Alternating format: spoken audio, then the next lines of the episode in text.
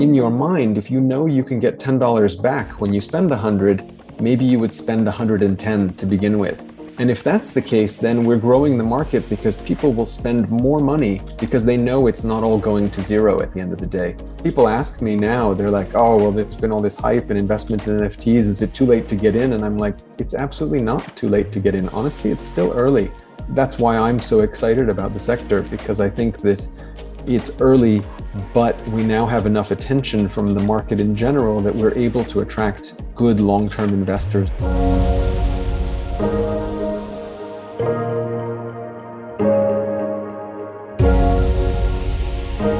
When places like eBay first started out, it was not easy to sell things because there were not that many buyers and sellers on the platform. But now, today, when it's so well developed, you can sell almost anything overnight because there are so many people in that one marketplace.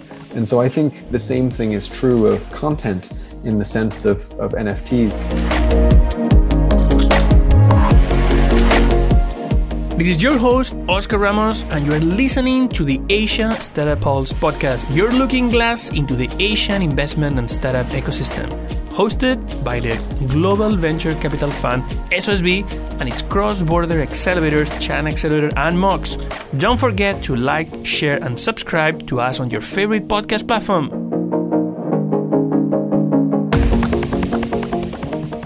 Welcome everybody to another episode of the Asia Startup Pulse. In today's episode, we have Robby Yung, CEO of Animoca Brands, a global leader in the field of blockchain, gaming, and NFTs, non-fungible tokens. He previously co-founded Redgate Media, which was later sold to Innotech Holdings Limited and multiple other companies. He has had an illustrious career working in leadership positions at several leading companies. Robby, welcome to the podcast. Hi, how are you? Thank you for having me. All right here in Shanghai. Before we start, some of the audience might not be familiar with Animoca brands, and I think I might not be able to make a fair introduction of the company. So maybe you can explain a little bit because I know that the company has a very interesting story, and uh, and you guys have been doing a lot of interesting stuff. Eventually, you became a unicorn recently. So let, let's talk a bit about that. No problem. So we began our lives, I guess, in the current form as a mobile game studio focused on mobile free to play casual games. And we're headquartered in Hong Kong. We're a global business.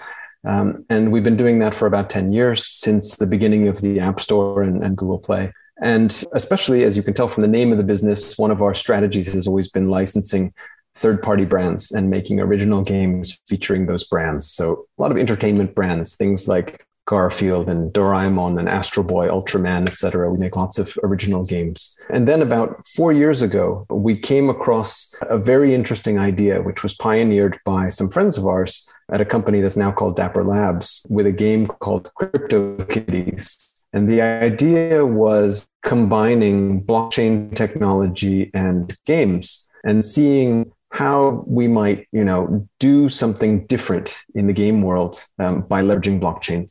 And um, you know, we agreed with them to partner on CryptoKitties. So we published CryptoKitties in Greater China, and then probably within about 60 days, we just decided we're going to you know turn the ship and focus exclusively on making games using blockchain because this is really exciting, and we think this is going to revolutionize the way that games are made, and also it's going to be the way that we onboard the next billion people into blockchain because games are the biggest entertainment medium in the world and and bringing together gamers and blockchain tech will be good for everybody. Okay, that's a good segue to what's going to be the main part of our conversation today, or where I really want to focus the conversation today, which is this exact bridge of not just games and blockchain, and then how this has moved to other areas, but what is exactly that connection between blockchain and games that you're talking about? Sure. Um, so within blockchain, as you know, was created originally for Bitcoin. It's the technology behind Bitcoin, and it's it's essentially it's a, what we call a decentralized ledger. So it's a public record of ownership. And so what blockchain is really good at is helping to transfer ownership from one party to another, as opposed to the traditional sort of World Wide Web, which is all about downloading and uploading files.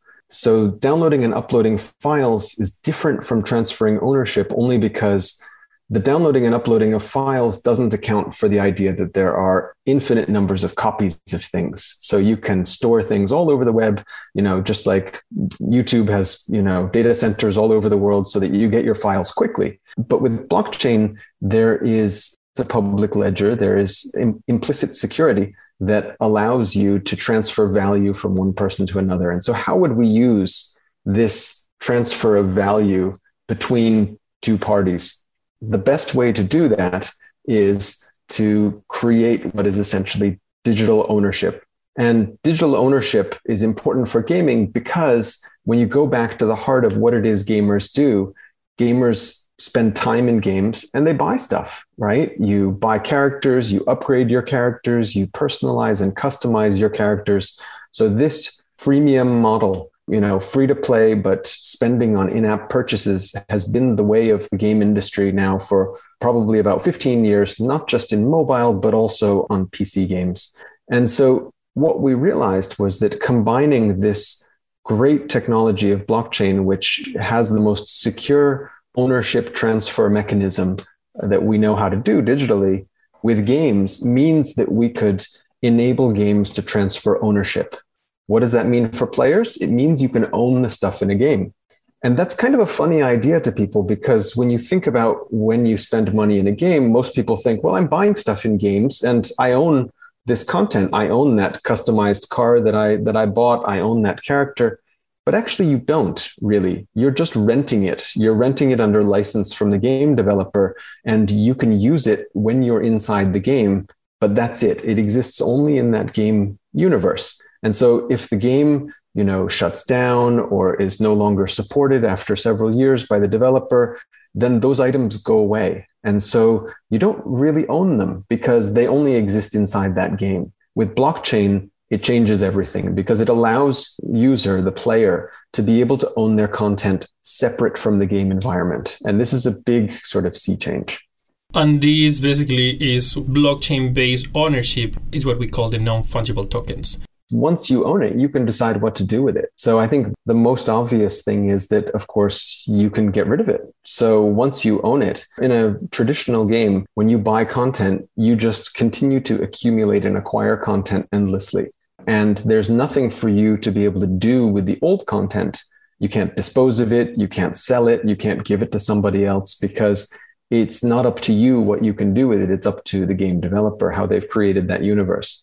And so in the case of NFTs, where you tokenize the in game items as NFTs, those NFTs are freely tradable because you own them. Because they can exist outside the game, it means you can take those NFTs out of the game, put them in a marketplace, and sell them to some other player who maybe is new to the game or who is a bigger fan of the game than you are and wants to buy your stuff so that they can use it inside the game as well some of the game companies have been um, this virtual goods uh, economy is actually pretty pretty relevant no? and, and that's how most of the companies uh, game companies are able to monetize their games and uh, and they've been adding some some restrictions so at the end of the day they, they control the, the economy is this something that uh, that potentially might be a risk for some of these business models I don't know that it's a risk. It's just a change, honestly, in the business model because I think it's um, it's a little bit like open source software. You know, open source software really scared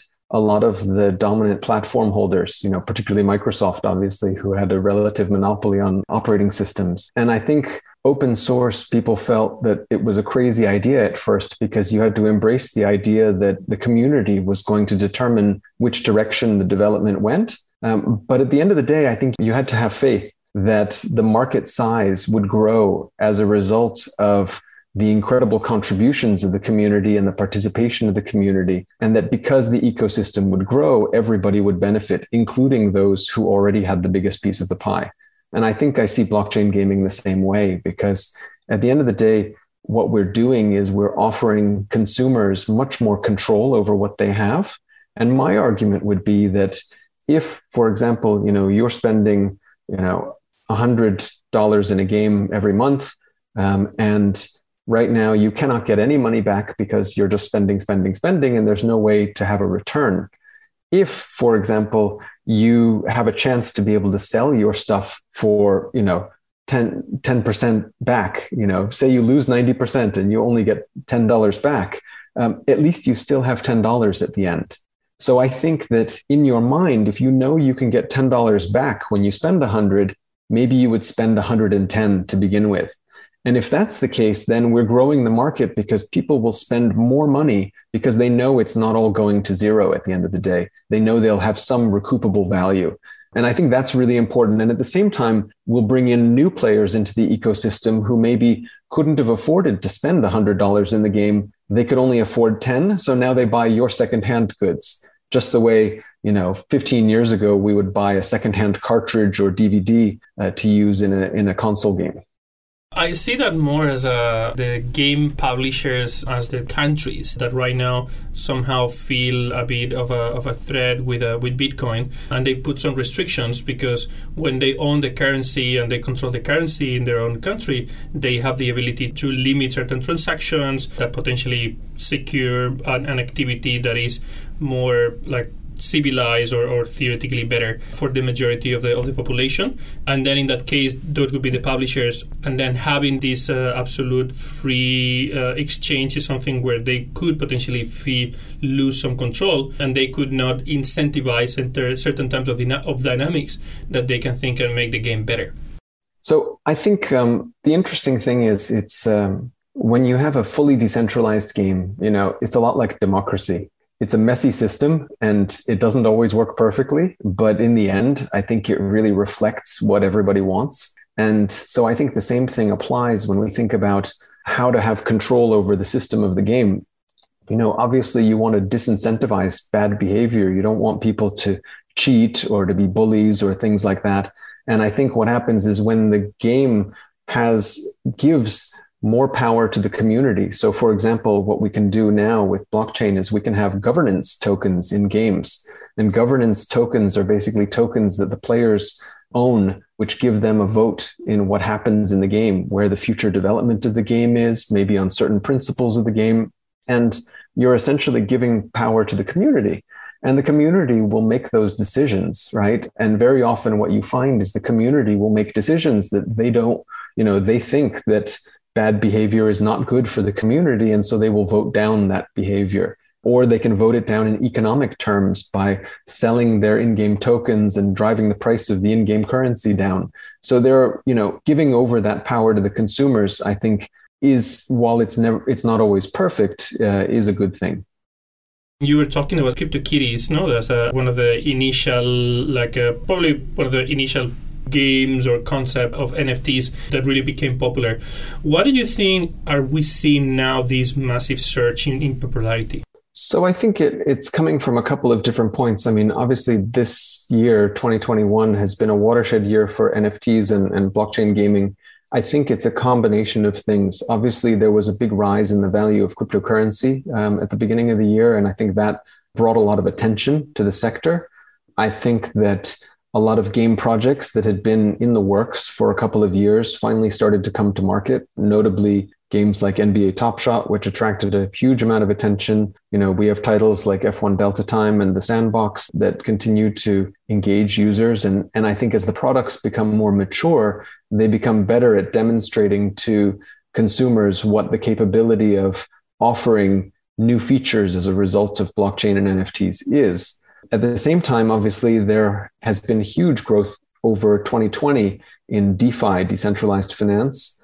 And because of all the growth in DeFi, I think there's a huge amount of interest within the existing crypto community for other applications that also leverage their you know knowledge in the crypto space. So I think as a result, we've seen a lot of success in games that have had some crossover to DeFi, some features that can engage DeFi savvy users because that's kind of the hot spot of the market right now today. I think it's not always going to be in this place, but you know, in June of uh, and July of 2021, definitely I would say if you want a hot game, it would be Axie Infinity by Sky Mavis. And Axie Infinity, and full disclosure, we have a small investment in them. And this game has been incredibly successful at tapping into this zeitgeist of the intersection of gaming and DeFi because it really demonstrates the play to earn business model where players in the game can actually monetize the time that they spend earning things in the game. And there are other players out there in the community who have money to spend, who are happy to spend in order to buy those items that players have been generating through their work when we had the first wave of blockchain related type of, uh, of startups and, and, and the initial uh, popularization of the of the technology the technology kind of suffered a bit from its own popularity. And to a certain degree, that damaged that damaged the industry as a, as a whole. No? It created that surge that potentially could have been really positive. The way it was navigated with a lot of speculation, with a lot of uh, interest coming beyond the potential value that was that was brought, that created a relatively negative impact that slowed down the adoption of technology. That uh, that also created very not the most positive uh, approach for certain parts of the ecosystem. Do you think that this popularity in NFTs is something that potentially can can actually create some problems for the development of the sub industry or the, the space? Well, I think it's interesting because if, if we look back and we were having this exact conversation 20 years ago, you know, at the beginning of 2001, we'd be having the same conversation and you'd ask me that question about the web. And you'd be like oh there's all this investment in the world wide web and there was lots of money that got thrown at you know ideas that didn't work and now is that it? Is the web dead? basically and so i think what we've seen is that these things go in cycles. And obviously the technology behind blockchain has huge promise you know where there's a hot market and great new ideas it attracts a lot of capital.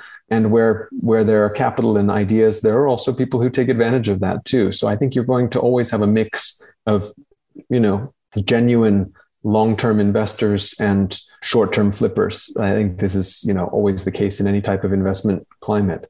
And what we've seen is that a lot of the companies i think who have been very much focused on the fact that this is a technology change that will be quite durable and this is really a sort of a third revolution um, we count ourselves amongst those groups. I mean, I think our house view is that the World Wide Web was kind of the first big tech revolution, and then mobile was the second, and we think blockchain is now the third. Um, and so, you know, in our view, this is a period where we're going to have a solid 10 year run of tremendous growth and adoption of this new technology. And it's going to bring enormous changes to all different kinds of fields within that technology touches upon, and particularly entertainment in our in our segment. Obviously, financial services and, and e-government and stuff like that. But we think in entertainment for sure. And so we're very much long-term investors and not so concerned with you know short-term fluctuations. And I think that that's probably the most prudent approach if you're looking at investing this in the sector. I mean, I think you do need to take at least a minimum of a five-year view because honestly, we're still quite early in the cycle. The NFT itself has only existed, it was literally invented in November of 2017. So that's as old as the NFT is. That was the first use case, and that was, you know, CryptoKitties, and uh, at least on Ethereum. And so people ask me now, they're like, oh, well, there's been all this hype and investment in NFTs. Is it too late to get in? And I'm like, it's absolutely not too late to get in. Honestly, it's still early. That's why I'm so excited about the sector because I think that it's early, but we now have enough attention from the market in general that we're able to attract good long-term investors as well. And so we're able to get a little bit more attention, whereas two years ago, you know, we were as a sort of corporate investor, we were one of the few investors in this segment just because nobody was interested at all. So I think the attention, frankly, has been nothing but good. We hope you're enjoying the episode, and if you're an entrepreneur building a cross border business, feel free to contact us at chinaccelerator.com or mobileonlyx.com. How are you looking at opportunities or projects to really be able to differentiate the short term versus the, the long term? How are you evaluating differentiating projects in that space? Sure. I think we have a couple of different philosophies in how we're looking at, you know, supporting other strategic investments. We tend to support companies that are interested in having a I want to call it a multi-chain universe. You know, we're chain agnostic when it comes to choosing individual blockchains to work with, and we like technology providers that share our belief in a multi-chain universe because um, we think that that healthy competition amongst different blockchains is good um, for the industry. And we also think that different blockchains tend to, you know, blockchains have become a store of, of culture. NFTs are a store of culture. And blockchains themselves also have their own cultural communities around them. And so I, you know, I, I see that different blockchains tend to have different types of community philosophies and interests and things like that. So I think it's quite healthy to have a very vibrant ecosystem with a diverse array of different tech. Um, and so we support a lot of businesses that are platform agnostic because we think that's going along with the philosophy of blockchain to be able to cater to everybody.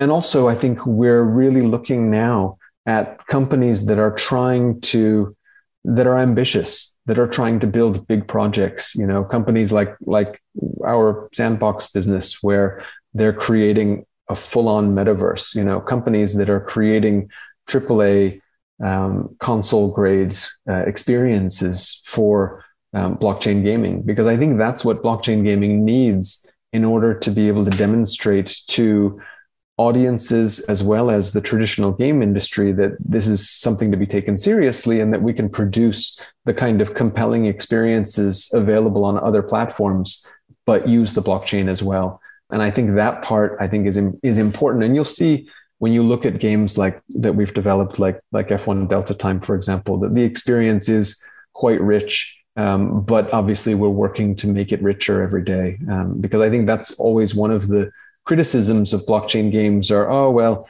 you know, there's a lot of trading and buying and selling of collectibles, but there's not, you know, not much that in terms of deep gameplay. And my response to that usually is, well, don't forget, it's it's still very early days, and it takes a long time to make a good game. And if you think back to the development of mobile, you know, Angry Birds didn't come out until 2011, several years after the App Store came out. So it takes time as these new technologies and platforms emerge for developers to be able to, to make great products for them um, just because it's very early in the development cycle. When we're talking about NFTs, we're talking about uh, this possibility to move things and take the thing out of the game, bring it out of the game, etc. Is that interoperability today a risk for NFTs to really become something that once you have the feeling of ownership, then you can also bring it to different places? It's not a risk at all. I think it's just something that is a is a change, at least for people creating game experiences. It's a change to the traditional way of doing business. So you have to embrace it in how you create your environment. So you have to allow for the fact that, oh, you know, I'm building a racing game and people are going to bring cars from other games into my game. You know, if I allow that, obviously it's still up to me if I allow them to come onto my virtual track. But I do have to, you know, know that when I make cars, like when you buy an F1 Delta Time car from us, one of these Formula One cars, you can take it out of the game and use it somewhere else. And you know, we have to be comfortable with that. Formula One has to be comfortable with that just the same way as when you buy a physical car from Mercedes Benz, you can go and drive it wherever you want because it's your car. And Mercedes has nothing to say about where you can drive your car. And now we're just doing the virtual equivalent. So I think the business models change. And for us, you know, making a racing game, our business model is about selling cars. And then you know, hopefully we provide exciting places for you to use those cars, but we make more money from the selling of cars than from you driving your car in our track. Um, so it's a slightly different revenue model. And I think it will give rise to a whole host of industries that then support um, those cars. So just like the physical world where we have, you know, petrol stations and service stations and mechanics supporting physical cars, we're going to have a variety of other industries that will support virtual cars that you know maybe you can take your car that you bought in my game and take it to somebody else for customization and things like that and then take it to another game to go and race it. So you know it will be very exciting to see what is created as a result of the fact that these items are interoperable and and permissionless it's interesting that you use the example of uh, of cars. Uh, you've been in the UK, maybe in China, where we drive in different sides of the road. Talking about uh, about interoperability, and knowing okay, it's really important to to consider. We can we can still use the car. It just makes it a bit more more difficult or uh, or challenging. But uh, but yeah, definitely is an important thing to to consider. What do you think are to really get into the adoption, um, like blockchain or, or crypto cryptocurrencies? Uh, I mean, they're growing, but they still have some challenges in terms of uh, of mass adoption. So, what do the NFT technology or the NFT NFT UX need to to change to change to be able to be something more acceptable, like something that, that, is easier, not acceptable, but easier to be used by the users. Are we talking about education or, or are we really in need for something beyond that? No, I think it's just a matter of of really focusing on user onboarding experience. And there are many, you know, smart people at, at great relatively new startup companies working on solving these problems because today, as you know, to engage in a very deep blockchain game experience, it requires you to have a blockchain wallet, which you set up, and ultimately to hold different types of tokens in that wallet. And that takes, you know, it takes a little bit of time to be able to set that up, just the same way that people will recall when they first got a smartphone back in in 2009 or 10 or 11, you know, whether it was iOS or Android, um, there were teething problems with linking your credit card to an account and opening an account. And now, you know, if you buy an app from from your mobile phone or you make an in-app purchase, it's very straightforward because you already have an account set up and you already have a credit card linked and all those things were done a long time ago. So that pain sort of that pain part um, is long in the past and forgotten. So the process is very simple and easy. Whereas for people coming into blockchain games now, it's still their first time for the most part. And so they have to go through that initial setup process, which is a bit of it's a bit of an obstacle, right? Because it's not as easy as people have come to expect from mobile.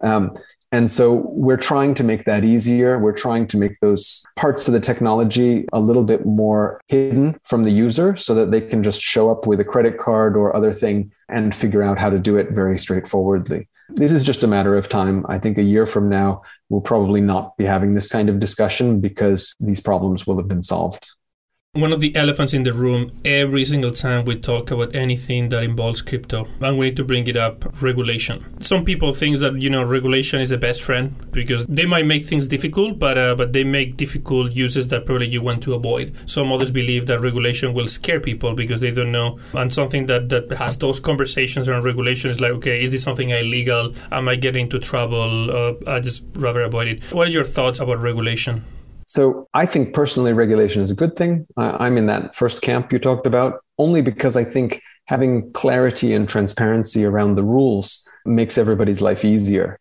And that's both for the operators in the sector as well as as well as for the players.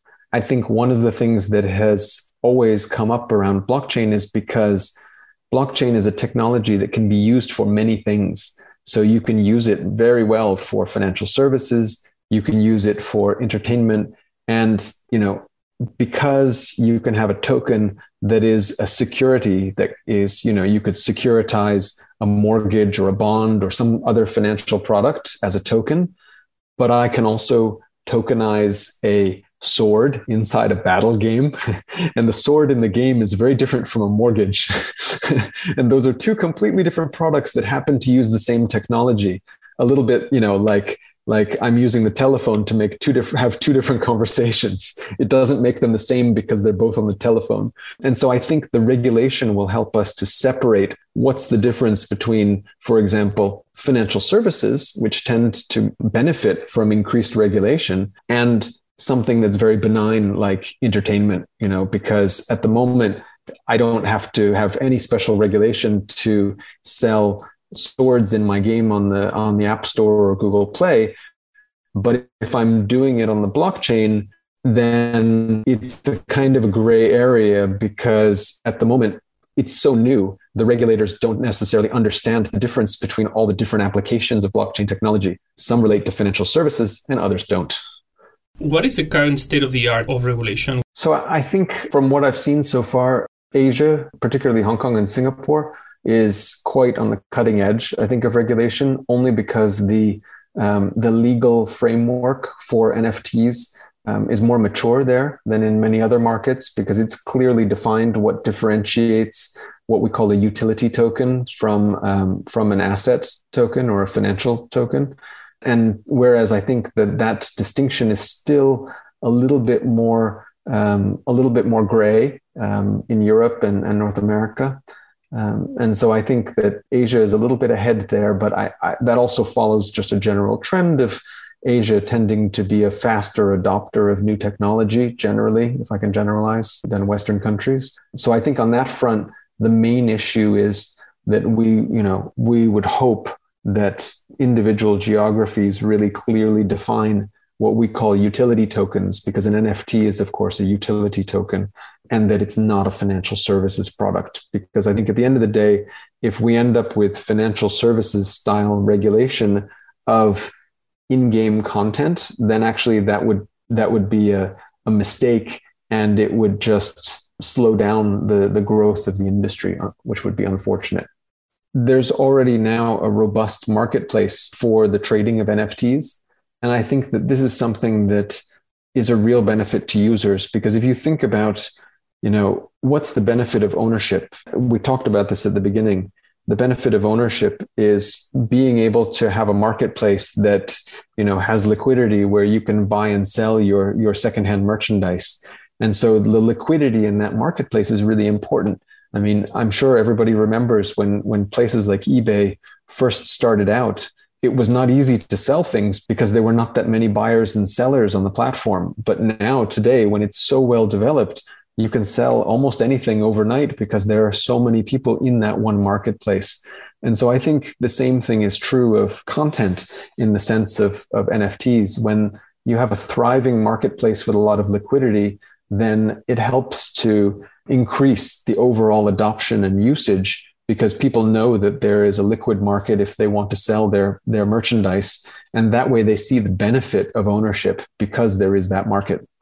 Okay, we're talking a lot about about these NFTs and how this element of ownership becomes so important, no? so so valuable, and that reminds a lot to the collectibles, no, and, and and like these crypto collectibles that might not actually have any other type of uh, of use, like the NFT that represents a, a, virtual asset in a game, is an important use case of NFTs. How do you see these both connected, and, and, and what other what other specific NFT use cases are are you seeing becoming very popular?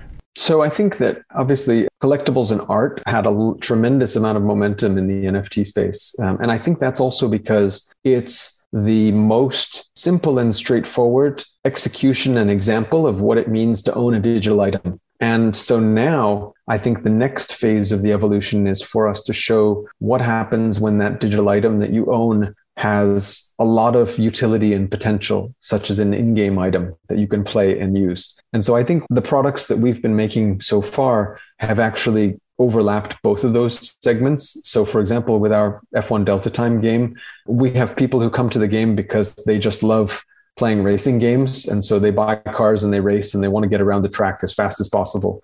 But we also have players who come to the game because some of the F1 cars that we make as NFTs are, you know, limited edition collectible cars. And, you know, you can buy Lewis Hamilton's 2020 and 2019 F1 championship cars. And so for them, they may come and buy those NFTs because of the collectability. And for other players, they may buy those NFTs because they go the fastest around our track. And so it allows us to basically cater to different kinds of audiences. But I, I agree. I think the collectability part is fabulous. And that's something that has allowed companies like like Dapper Labs with, with NBA Top Shot to really demonstrate the potential of ownership because collectability is is the first step on the ladder of ownership. So definitely, I mean that's something that is quite interesting because it is it is changing right now. No? And some of the traditional auction houses they're already adapting really fast to this new reality where, where there's a, a generation of maybe crypto millionaires or, or just simply people that wants to be part of that uh, of that new wall and they, they see the they see the value and they adapt it. How do you see like more traditional uh, legacy game developers adapting to this new trend of like a uh, blockchain gaming? I think by now there's been enough attention in the first half of this year that pretty much all the traditional game studios are looking at the sector and and watching it. I, I don't think that you're going to see them coming in very soon, anytime soon, just because their historical, you know, approach has always been very conservative and they would rather come in to success, you know, for them, they feel like they can really understand it and it's very clear. So I think what we saw, for example, with console game companies is that they came to mobile very late. And because, you know, they're the existing the, the existing kings of their platforms. They really don't need to embrace a new platform when they're already very successful in the old one. So I think they will take a wait and see approach and potentially take an M&A approach as well and perhaps acquire leaders in the new field as opposed to um, building it from scratch themselves. Yeah, and it is kind of like challenging because besides the change in fundamental technology, even in user experience, a lot of these transitions they also brought a big change in business model which especially for more traditional companies that are that are listed that they have to they need this repeatability and they need to explain to their shareholders that like changes which sometimes could be like uncertain, that creates some um, some problem. So just to wrap up, I'd like to, to get your thoughts on uh, on something. Now we've seen the gaming industry move from this licensed game based model to the free to play. Is blockchain gaming the future of the gaming industry? Uh, in my opinion, yes. Um, but I think that it's evolutionary. It's not so revolutionary because I think that you know if we have this conversation 10 years from now, all games will have blockchain inside but it will be similar to the way all games have online connectivity as as a pre you know as a prerequisite it's just something that will be part of the plumbing of a game and so games will still be about entertainment experiences and they will be um, kind of deep social metaverse spaces where people can in- interact with each other. But I think that, that we'll just take for granted the blockchain ownership piece um, and that it, it won't be a special feature by that point. Well, Robby, thank you very much for sharing, for like uh, illuminating us and giving us uh, some perspective uh, from very multiple angles on NFTs and more specifically the change that they can bring to the gaming industry. Well, we have an audience here. Um, is there anything that audience uh, c- can do for you? Is there anything that uh, that they would like to ask? Oh, absolutely. I would say um, most importantly, come try games you know get into it. Go on to collectible platforms like you know we have Quidd where you can buy 350 different brands worth of, of collectible trading cards digital collectibles you can jump in and create your own content in the sandbox and, and, and participate in a metaverse experience or you can race cars in F1 Delta time, but just try it and see what you think. Because I think, you know, at the end of the day, we have to live by our products. And we hope that when people try and engage in the products, that those experiences will convince them that this technology is here to stay. Awesome, thank you. So, if anybody wants to is interested, if any brand is interested in exploring working with Animoca, if uh, if there's any anyone that is uh, is very interested in working with you, do you have like a something in somewhere your website where they can reach out to you? Absolutely, absolutely. People can submit, you know, contact us via our website. They can find me on LinkedIn. Twitter, you know, the crypto community and blockchain game community is very active on Twitter and Telegram. So just find us in virtual space, reach out, and, and we'd love to have a chat awesome podcast today, Robby. Have a great day. And uh, yeah, looking forward to go through the conversations. Great. Thank you. We hope you enjoyed today's episode. Like, share, and subscribe to the Asia Startup Pulse podcast and sign up to our newsletter to never miss another episode.